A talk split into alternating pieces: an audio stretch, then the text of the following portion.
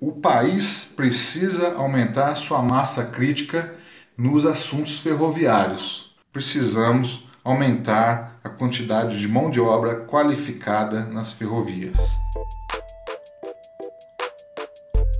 Sejam muito bem-vindos a mais um episódio de Nos Trilhos do Conhecimento, podcast do Campus Santos Dumont do IF Sudeste MG sobre o setor ferroviário. Hoje vamos conversar com um engenheiro especialista em materiais de via permanente, Tiago Viana.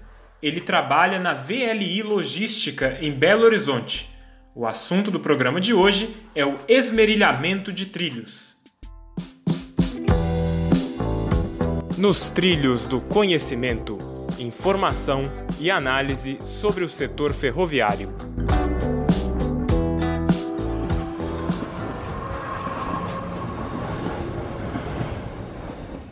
Tiago, para a gente começar, o que é o esmerilhamento de trilhos? Basicamente, esse processo é feito pela ação de rebolos cerâmicos, são pedras cerâmicas no formato circular que, devido ao seu movimento giratório, o qual toca nos trilhos, na cabeça dos trilhos, no boleto do trilho, ele promove um esmerilhamento, um lixamento ou um desbaste do boleto do trilho. Isso serve basicamente para três objetivos: para adequar o perfil geométrico do boleto do trilho às rodas, aos perfis das rodas, também corrigir e ou prevenir a iniciação e propagação de defeitos, trincas por fadiga que possam existir no boleto dos trilhos. E também serve para reduzir o desgaste precoce de trilhos e rodas. De maneira bem geral, só para a gente entender mais amplamente, como que esse procedimento é feito? Ele é realizado por um trem esmerilhador que é composto normalmente por algumas locomotivas e alguns vagões, sendo composto, com a título de exemplo, na seguinte ordem: em um primeiro, numa primeira posição, né, na frente do trem, existe a locomotiva A ou a locomotiva frontal, locomotiva anterior. Logo em segunda, tem-se um segundo módulo, segundo vagão, que é a casa de máquinas, a casa dos motores do processo de esmelhamento. Um terceiro vagão é o refeitório, quarto vagão, um vagão oficina, e o quinto vagão começa a ser o vagão de esmerilhamento de trilho. Pode ter um vagão, dois ou três, até mais vagões contendo rebolos cerâmicos para o esmerilhamento. Isso vai depender de cada ferrovia e de cada tipo de trem. Por fim, o último módulo é uma segunda locomotiva, que é chamada de locomotiva B, ou a locomotiva posterior da máquina. O esmerilhamento se dá simultaneamente nos dois trilhos da via permanente. O trilho da esquerda simultaneamente sendo esmerilhado com o trilho da direita, do lado direito da via permanente. Antes de iniciar esse procedimento, Tiago, é necessário fazer um estudo para identificar o perfil de roda mais adequado para aquele esmerilhamento específico naquela via permanente? Normalmente, esse tipo de estudo deve ser feito antes de se iniciar o programa de esmelhamento de trilhos e ou o programa de usinagem, torneamento das rodas. O estudo comumente é feito por empresas externas contratadas pelas ferrovias. Essas empresas são de consultoria no contato roda-trilho, mais especificamente de esmelhamento, no caso desse tema de hoje. Eles são os entendidos no assunto. Eles contêm uma bagagem de conhecimento teórico e prático de muitos anos, algumas décadas no assunto e oferecem esse serviço ao redor do planeta. Podemos dividir, Tiago, o esmerilhamento em quais etapas? Primeira etapa, a inspeção de pré-esmerilhamento, onde deve-se ter uma inspeção automatizada e embarcada no trem esmerilhador, que irá verificar a situação dos trilhos, se muito ou pouco desgastado, e com isso automaticamente irá definir o padrão específico para, para esmerilhar tanto o trilho do lado direito quanto o trilho do lado esquerdo. A segunda etapa é o esmerilhamento, propriamente dito, e pode ser feito de 1 a N passes, dependendo da situação atual do trilho. Terceira etapa, a inspeção de pós-esmerilhamento, ou seja, será que o esmerilhamento ficou a contento ou não? Essa inspeção também é recomendada que seja automatizada.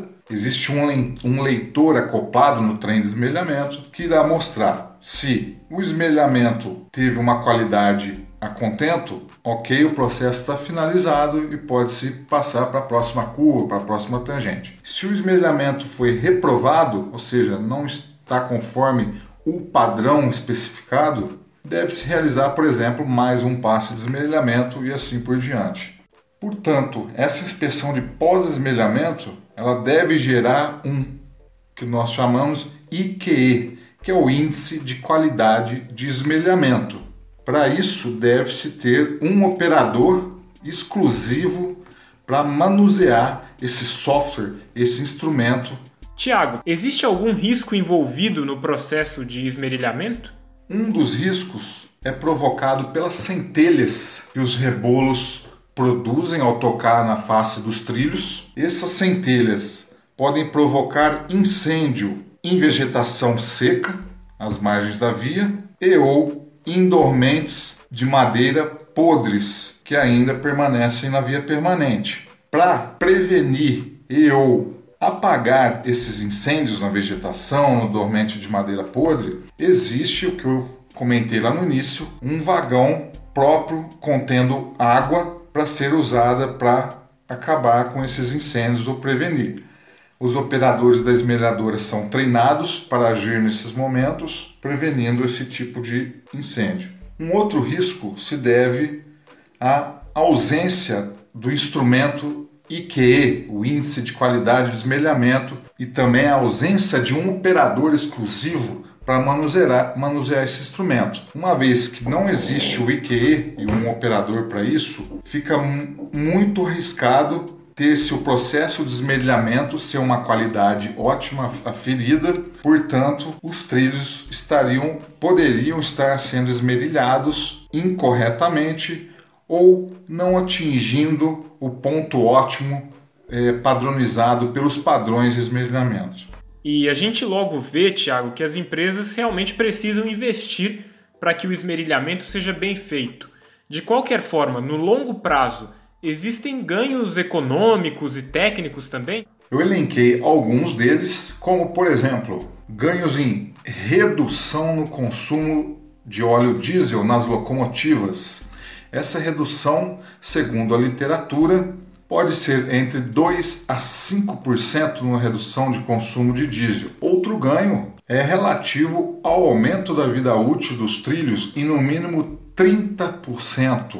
Também a redução na iniciação e ou propagação de trincas por fadiga, devido ao fenômeno de fadiga de contato, dentre outros ganhos. Tem alguma dica de leitura para quem quer se aprofundar no tema? Para aqueles que se interessaram no assunto e pretendem se aprofundar de alguma forma, existem artigos diversos, nacionais ou internacionais nesse tema, mas eu gosto sempre de recomendar um livro que é chamado, traduzindo para português, A Arte e a Ciência do Esmerilhamento de Trilho, escrito pelo Dr. Alan Zarembski. Podendo aprofundar mais ainda na pesquisa, vocês podem usar algumas palavras-chave como rail, traduzindo trilho, grinding, traduzindo esmerilhamento, ou mesmo os sobrenomes de alguns autores, como Zarembski, Palise, Viana, dentre outros. Antes de a gente encerrar, explica para o público, por favor, Tiago, como que é o programa integrado Contato Roda Trilho?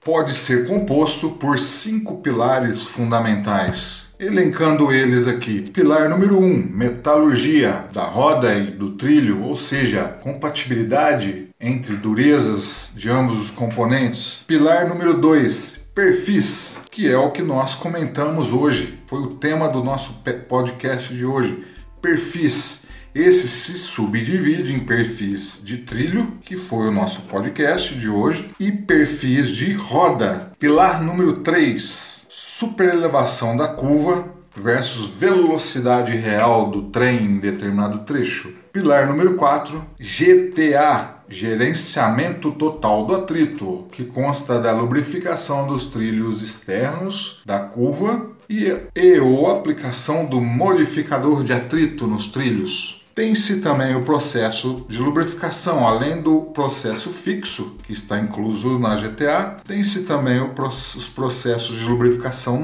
móvel e o processo de lubrificação embarcada nas locomotivas. Quinto e último pilar do Programa Integrado Roda Trilho é a infraestrutura, que se subdivide em infraestrutura de via permanente e infraestrutura de material rodante. O somatório desses cinco pilares, ou seja, quando se tem os cinco pilares trabalhados de forma integrada, temos ganhos muito significativos. Valeu demais, Thiago. Tem uma mensagem final para quem acompanha o podcast? Gostaria de agradecer a atenção de todos vocês nesse podcast de hoje e saliento que o país precisa aumentar sua massa crítica nos assuntos ferroviários. Portanto, aqueles que se interessam no tema, tanto alunos da área técnica, da graduação, de pós-graduação, mestrado, doutorado, ou os colegas de outras ferrovias, outros colegas que não, ainda não, tem, não trabalham no assunto, mas têm a curiosidade, eu desejo uma boa sorte, pois realmente precisamos aumentar a quantidade de mão de obra qualificada nas ferrovias. Muito obrigado e até a próxima.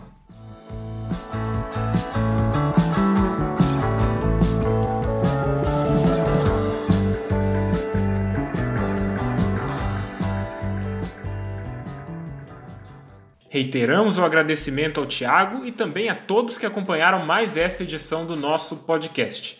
Desejamos uma ótima semana a todos e até a próxima.